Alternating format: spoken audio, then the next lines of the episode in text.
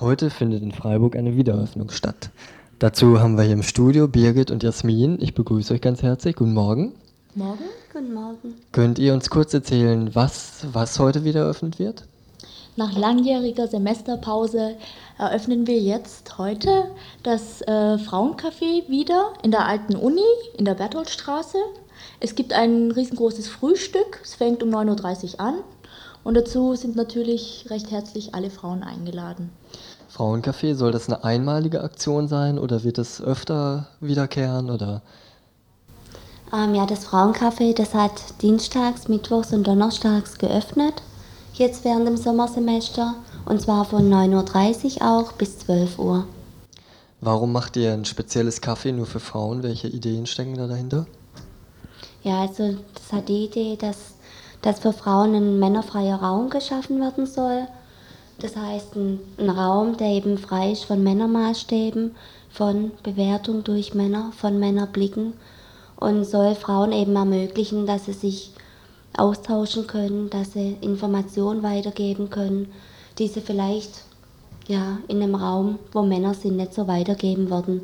Das heißt auch, sich über Diskriminierung an der Uni unterhalten können. Ja, und wo auch Diskussionen stattfinden können, jetzt über speziell über Seminare und was eben da frauenfeindliches auf, aufgefallen ist, was in so einem Raum frei ausgesprochen werden kann. Von wem ist jetzt die Sache organisiert oder wie ist es entstanden? Ja, also die Urheberinnen von dem Frauencafé sind die Frauen, die im feministischen Referat arbeiten, weil die haben da ja auch schon öfters Disco in der alten Uni veranstaltet und sind so eben auch in den Raum vom Kulturcafé kommen, in dem jetzt das Frauencafé stattfindet. Jetzt nennt sogar das feministische Referat. Was ist das genau? Was verbirgt sich dahinter? Das feministische Referat ist äh, ein unabhängiges Referat von der UASTA. Genau. Und äh, welche Ziele verfolgen die oder welche Vorstellungen haben die von diesem feministischen Referat? Also gab es im letzten Semester schon eine Infowoche, im letzten, nee, im vorletzten Semster. Und eine neue Infowoche ist geplant, zum Beispiel was betrifft, äh, was Frauen an der Uni betrifft, inwiefern sie diskriminiert werden oder inwiefern Gewalt an der Uni gegen Frauen stattfindet. Und ja, solche Sachen werden dann aufgegriffen und eben erörtert oder eben so eine Infowoche veranstaltet.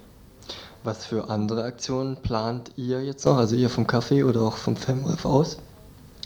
Zum Beispiel auch ähm, Vorlesungen von feministischen Theorien, also vorzustellen. Ähm, Frauen, die ähm, Bücher geschrieben haben über feministische Theorien, feministische Bücher und diese Frauen eben vorzustellen. Und sowas wollen wir zum Beispiel auch organisieren. Und natürlich auch ein Frauenfest am 13. Mai in der alten Uni wieder um 21.30 Uhr. Jetzt äh, seid ihr genug Leute oder könnt ihr noch Leute brauchen, die bei euch mitmachen oder? Ja, natürlich, immer. sind natürlich äh, alle Frauen willkommen, die uns helfen wollen oder die mitarbeiten wollen. Im Frauencafé ist sowieso noch Defizit da, wenn Frau ähm, im Frauencafé arbeiten will. Das ist natürlich ehrenamtlich. Sie muss es aus ideellen Gründen machen. Könnt ihr jetzt einfach für die Hörerinnen, die jetzt Lust gekriegt haben zu kommen, einfach nochmal sagen, wann das Ganze stattfindet und wo? Ja, also das Frauencafé, das hat dienstags, mittwochs und donnerstags geöffnet, jeweils von halb zehn bis zwölf morgens. Okay, dann danke ich euch, dass ihr da wart und wünsche euch heute viel Erfolg beim Kaffee. Ja, wünschen wir uns auch. danke.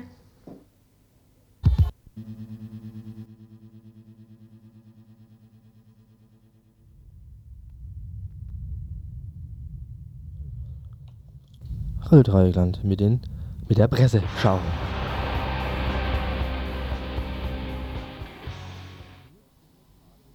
Wir geben eine Party, sang das deutsche Mädchentrio Mikado. Diese Party fand in Dublin statt und nannte sich Grand Prix d'Eurovision de la Chanson. Nicht nur in Sachen hohle Posen und intelligenzfreie Mimik waren Mikado Spitze, auch musikalisch landeten unsere Vertreterinnen weit vorne, auf dem dritten Platz nämlich. Die Jurys aus der Schweiz und Österreich machten sich wieder mal lächerlich und bewerteten den deutschen Beitrag mit 0 bzw. 2 Punkten. Alle hassen den Grand-Prix und doch hocken wieder ca. 400 Millionen Menschen vor der Glotze und lassen sich weichspülen. Dennoch, Europa hat seine Integrationskraft bewiesen. Interpretierende aus 25 Ländern machten aus der Schlagerparade ein intermultikulturelles Festival irgendwie. Undiplomatisch zeigten sich die Jurys nur einmal. Der litauische Joe Cocker-Verschnitt Ovidius Wisniauskas erhielt ganze null Punkte und wurde – man ahnt es – Letzter. Siegreich blieb, wie in den vergangenen zwei Jahren, Irland. Mit der Balladenschnulze von Paul Harrington und Charlie McGettigan beschäftigte sich die taz. Rock'n'Roll Kids heißt der Beitrag des nunmehr erfolgreichsten Teilnehmerlandes, eine streng ohne Orchester nur von den beiden Interpreten mit Piano und Gitarre begleitete Ballade über die Träume und Schäume zweier Herren, die längst in den 40ern stehen, graue Haare zur Schau tragen, als wäre jedes davon ein Orden für gelebtes Leben. Rock'n'Roll Kids ist das trendigste, was seit Jahren den Wettbewerb gewinnen konnte. Das Ambiente unplugged, die Textilien gedeckt der Text wie aus der Feder eines mit letzter Hoffnung in den Kampf ziehenden Jusos, die Melodie vorhanden. How I wish we could find those rock'n'roll days again, was als ästhetische Konzeption schon bei den Olympischen Winterspielen in Lillehammer sichtbar wurde, zeigte sich auch beim größten europäischen TV-Pop-Event, die 90er seien friedlich, besinnlich und trostbedürftig auch die Badische Zeitung beschäftigte sich mit der Frage, wie das irische Duo seine Konkurrentinnen und Konkurrenten so deutlich in die musikalischen Schranken weisen konnte. Ob das daran lag, dass Irlands Song der einzige war, der auf die ansonsten allgegenwärtige süßliche Orchesterbegleitung verzichtete? Oder war es doch eine ganz bestimmte Machart, die vor allem die Jury überzeugte? Daran mag die Badische Zeitung nicht glauben und vertieft sich in Musiktheorie so gleichförmig wirkte da der ständige ideenlose Wechsel zwischen Tonika, Subdominante und Dominante, die penetrante Vorliebe für atmosphärisches pianistisches Präludieren. Das, mit Ausnahme nur des zypriotischen und des griechischen Liedes, die beide auf hauseigene Folklore bauten, nationale stilistische Eigenheiten bei den einzelnen Nummern nicht auszumachen waren, spricht für die Internationalisierung einer Musiksprache, die nur eins will: bei möglichst vielen möglichst viel Erfolg zu haben Obskur bleibt, warum die BZ den deutschen Beitrag Wir geben 'ne Party mit dem Attribut erfrischend in Verbindung bringt. Die Süddeutsche Zeitung schließlich sieht im Grand Prix de la Chanson die Rettung der irischen Wirtschaft. Fürs Gastgeberland mag der Chanson-Contest ein teurer Spaß sein, als Fremdenverkehrswerbung lohnt sich die Chose doch vor jedem Lied nämlich wird den TV-Zuschauern in aller Welt eine irische Idyllenlandschaft aus grüner Wiese, grauen Steinmauern und lustigem Bachgeplätscher aufs Auge gedrückt. Zudem präsentiert man jede Menge Kultur aus alten Hinkelsteinhaufen und bodenständigem Handwerk. Und damit die Eurovisionsglotzer auch eine Ahnung von der Weltläufigkeit der Iren bekommen, hat man die Showbühne im Point Theater mit einer für Irland ziemlich untypischen Wolkenkratzer-Skyline dekoriert und wir freuen uns aufs nächste Jahr in Belfast, Letterkenny oder Clonakilty, wenn es wieder heißt Bühne frei, Ohren auf, Hirn zu, irgendwie. Revolution.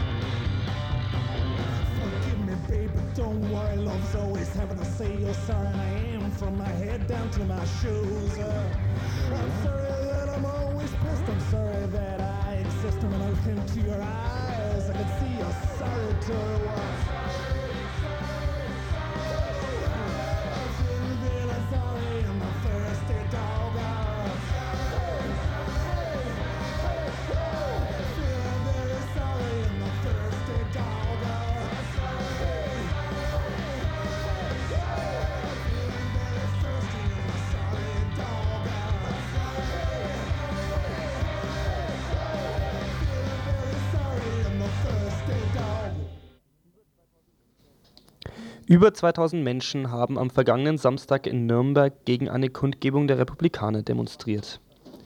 Ursprünglich war die Veranstaltung der rechtsextremen Partei von der Stadt Nürnberg verboten worden. Der Bayerische Verwaltungsgerichtshof hob diese Entscheidung am vergangenen Freitag wieder auf. Das Verbot der Gegendemonstration hingegen ließ das Gericht stehen. Und so kam es, dass ein riesiges Polizeiaufgebot die Rep-Kundgebung schützte Dabei wurden knapp 100 Demonstrierende, die überwiegend dem Autonomen Spektrum zugerechnet werden, von der Polizei eingekesselt und festgenommen – wegen Teilnahme an einer nicht genehmigten Demonstration, wie es heißt. Erst nach der Kundgebung wurden die Betroffenen wieder freigelassen. Während der Veranstaltung riegelten die Polizeibeamten den Platz vor der Lorenzkirche fast vollständig ab. Von den Reden war kein Ton zu verstehen mit Trillerpfeifen und anderen Mitteln verursachten die Rap-Gegnerinnen und Gegner ohrenbetäubenden Lärm. Nach zwei Stunden war dann der Spuk vorbei. Wir unterhielten uns mit Martina Priesen, Mitarbeiterin beim Nürnberger Alternativsender Radio Z. Sie war Augenzeugin des Geschehens. Am Samstag selber war es so, also ich war von Anfang an dabei. Das sollte um 10 losgehen, die Veranstaltung von den Republikanern. Ich kam um 9 auf den Platz, war also mit der U-Bahn unterwegs, kam hoch, auch mit Aufnahmegerät und wurde also schon oben von der Treppe, U-Bahn-Treppe mit Kamera empfangen sozusagen von den, von Polizisten. Es war also ein riesiges Polizeiaufgebot da und es war schon ziemlich laut, Geschrei, Gepfeife und es war noch, also nicht, nicht vor der Lorenzkirche, wo die eigentliche Kundgebung stattfinden sollte, sondern so zwischen Weg. Es haben sich eben die Autonomen gesammelt vom KOM, der autonome Block, und die wollten geschlossen zur Kundgebung zur Lorenzkirche gehen. Und da wurden sie eben eingekesselt auf dem Weg dahin und da hat sich das dann auch mehr oder weniger erstmal so eine Stunde abgespielt. Waren also eingekesselt, kann man schon von Kessel reden, war durchaus so, dass, also wo du hingeguckt hast, war es einfach grün und sind auch nicht, nicht gerade zimperlich umgegangen mit den Leuten, haben auch zu dem Zeitpunkt schon die ersten festgenommen. Ich habe ein paar Polizisten angesprochen, was den Leuten denn vorgeworfen wird. Da hieß es dann entweder, ähm, das wird mich nichts angehen oder wir haben keine Lust, was dazu zu sagen, haben sie abgeführt in einen riesigen Bus reingesetzt. Und ja, also ich habe dann so, es war einer dabei, der hat aus, der meinte dann ähm, Teilnahme an einer nicht angemeldeten, nicht genehmigten Veranstaltung und zum Beispiel einen 15-jährigen Jungen haben es abgeführt mitsamt seiner Mutter, dem wurde Vermummung vorgeworfen, er hatte sich halt ein Tuch vors Gesicht gebunden. Der wurde dann auf die Wache gebracht, erkennungsdienstlich behandelt und so. Ja, was ist denn an dem Vorwurf dran, dass dieser Kessel provoziert worden ist? Also es war so, dass die Autonomen sich vor dem Kommen getroffen haben und natürlich das untereinander abgesprochen hatten. Sie wollten geschlossen zur Lorenzkirche laufen. Inwieweit da jetzt ähm, dahinter stand, dass sie die Polizei provozieren wollte, weiß ich nicht. Ich würde aber sagen, dass es so weit kam, lag sicher an beiden Seiten, sowohl als an dem, also einfach an der an der nicht verhältnismäßigen Relation auf Polizeiaufgebot und, und jetzt eben Personen aus dem antifaschistischen, aus, aus dem autonomen Spektrum. Ich denke mir, es war sicher geplant von den Autonomen, dass sie da geschlossen hingehen und sie wollten die Kundgebung sprengen und ich denke mal, es ist immer auf beiden Seiten, also sowohl, die Poliz sowohl von der Polizei wird provoziert als auch von den Autonomen. Ja, gab es denn während der Kundgebung selber Ausschreitungen?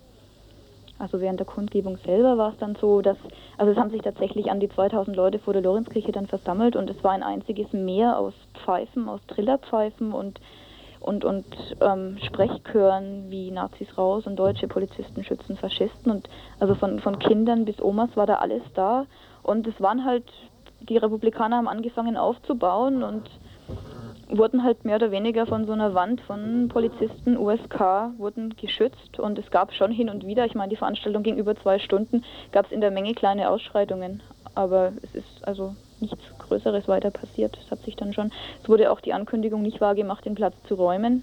So hieß es am Anfang.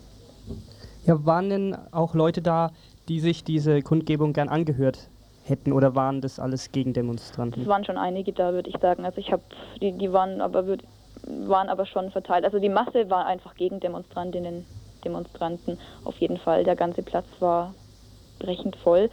Und die, an, die Republikaner-Anhänger waren mehr oder weniger gut verteilt, würde ich sagen. Es standen schon welche da. Es haben sich auch durchaus ähm, Sympathisanten mit den Republikanern, also auch im, jetzt in der Menge so mit, mit manchen Leuten angelegt, das habe ich auch mitgekriegt, also auch durchaus ausländische Men Menschen angemacht. Ja, Aber wie aggressiv war denn die Stimmung in der Masse und das Verhältnis zwischen Demonstranten und der Polizei?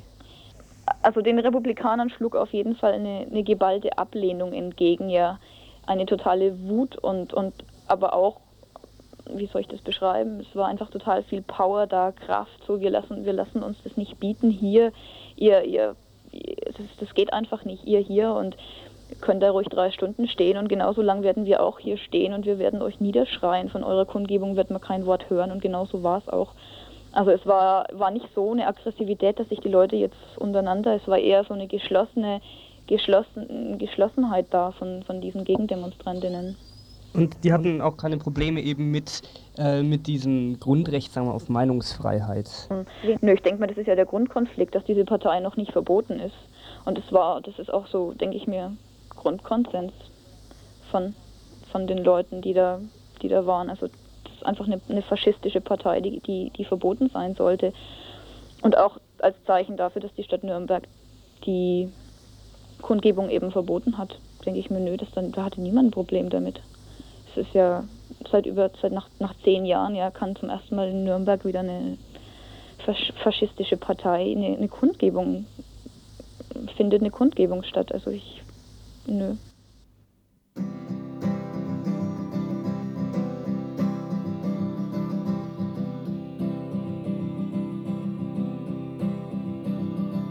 Die Asche der abgebrannten Häuser ist noch warm, die Toten noch nicht begraben. Da werden schon wieder Leute eingefahren und geprügelt, weil sie es nicht einfach hingenommen haben. Fast tausend Glatzen, das war schon Konzert. Und sie sagen, na, und das hat sich niemand beschwert. Stehen Leute gegen Faschisten auf, gegen die lassen sie ihren Hass freien Lauf. Mit Rassismus gegen die eigene Lehre, mit Terror eigene Not. Die Lüge in ihren Köpfen heilen, erzeugt in ihren Herzen Gewalt.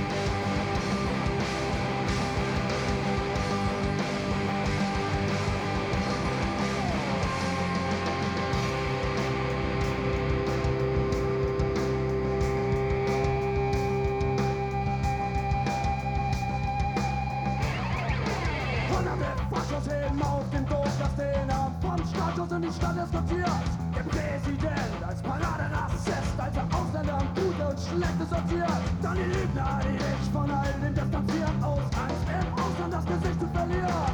Da schon lange zu spät, denn das ist die deutsche Realität.